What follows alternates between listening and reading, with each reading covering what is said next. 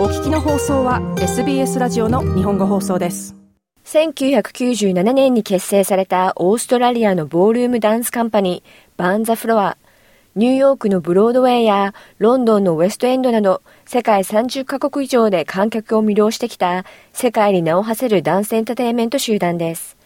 今夜のインタビューはこのカンパニーに昨年3月、日本人男性ダンサーとしては初めて入団した増田隆さんにお話を伺います。ニュージーランド生まれ、ニュージーランド育ち、現在はメルボルンを拠点に活動している増田さんは、今月21日からオーストラリア東海岸で始まるショー、バーンザフロアフィーチャリングミッチタンボに参加します。また現在チャンネル7で上映されているダンスリアリティ番組ダンシング・ウィズ・ダ・スターにも主演しており、週末ファイナルまで駒を進めたばかりです。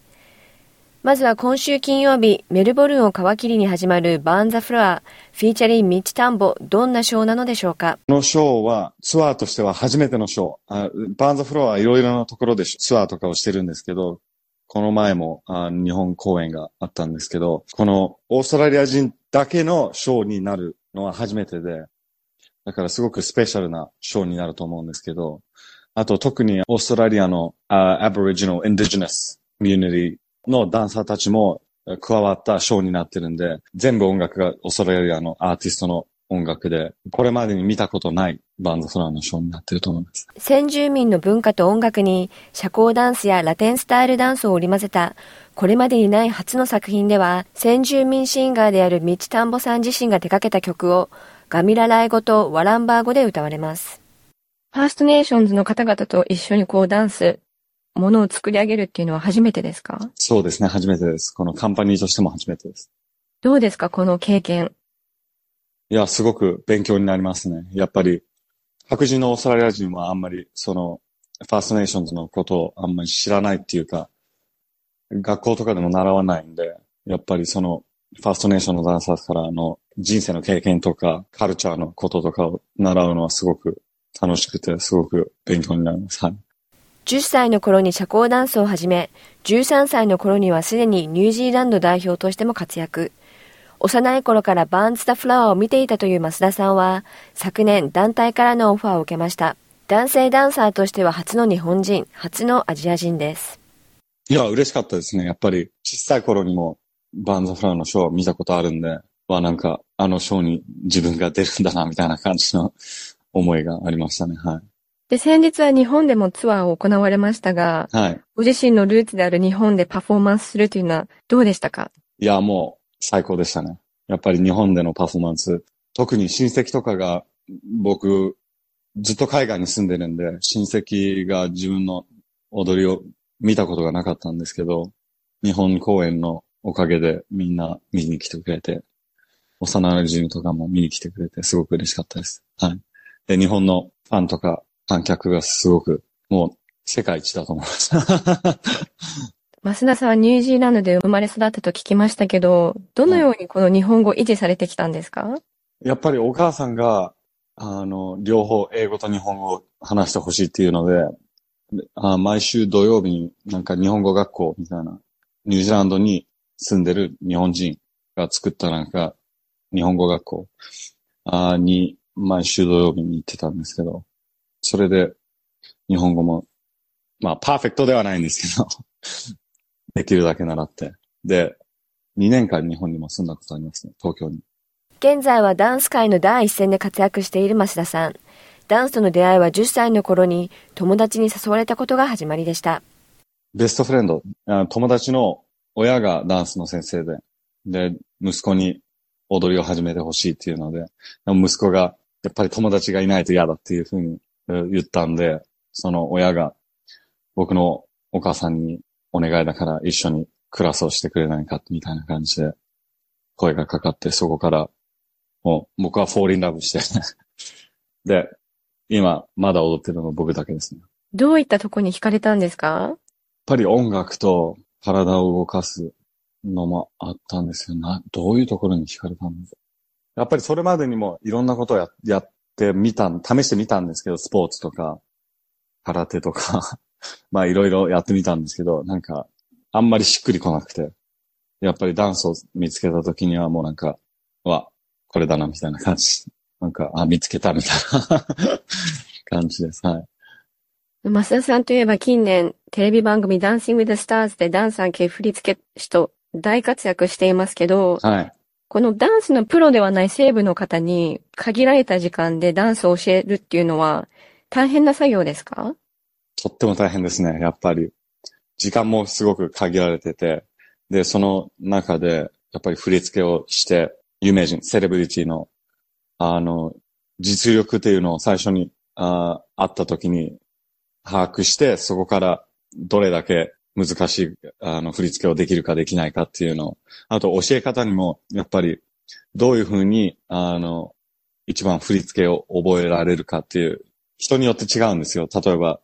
カウンティングで習う人もいれば、ちゃんと自分が踊って見せて、そこ、それで見て習う人もいる。まあ、いいるし、あとは曲の、あー lyrics。歌詞で習う、あの、人もいるから、そう、そういうのを把握しながら教えて、で、限られた時間で、あールーティンを作る。で、それをテレビで、あの、パフォーマンスをするっていうのは、やっぱり大変ですね。で、特に、やっぱり、ダンスをしたことがない人がその短期間で、やっぱり体も疲れてるし、メンタルも疲れてるし、その中で何、サポートして、そういうのも全部しないといけないんで、やっぱりそこが多分一番難しいですね。はい。あの、先日、パーフェクト10を出されていますけど、どうでしたか、このパーフェクト10。うわ、めちゃくちゃ嬉しかったですね。全然。初めてのパーフェクト10だったんで、はい。すごく嬉しくて。まあ、大変なルーティンだったんですけど、でも、二人ともけ、あの、怪我をして、あのルーティンのせいで。でも、うまくいってとても嬉しかったですね。はい。どういったところが評価されてこの点数が出たと思われますか？やっぱり表現力とか、あとはまあテクニックもあるんですけど、やっぱりああいうショーっていうのは、テクニックだけでもあんまり、あの、花がないっていうか、時もあるんですけど、やっぱり全部のいろんな表現力、テクニック、あとはカップルのやっぱりケミストリーとかもあるんですけど、そういうのも全部加わって点数がつくと思うんですけど、はい。やっぱりあれは僕とエミリーって言うんですけど、そのセレブリティ。二人とも経験したことあることから、なんかその表現力を出すっていうか、そのパフォーマンスに自分たちの経験を引き継いで、そのダンスに表すっていうので、だからすごくスペシャルなダンスでしたね。二人ともにとって。で、エモーショナルなダンスでした。はい。今回それが全てマッチしてのパーフェクト10だったんですけど、こうダンスを作り上げたり教える上で、このクリックしない時ってあると思うんですよね。はいな。かなかうまくいかないとか。はい、そういう時は。どのように進められますか？やっぱり合わないっていう風になった時に、どのタイミングで、例えばその、あの、振り付けを変えるとか、他のタイミングにするとか、あとは、リフトとかでも、できるだけすごいリフトとかをしたいんですけど、もし何日目とかになって、やっぱりできないっていう風になったら、それをどれだけ早く、あ他のリフトに変えたり、他の振り付けに変えたりして、セレブリティを一番よく見せられる振り付けにするように決断あ、ならここを変えようとか、ここを変えようとかっていう風に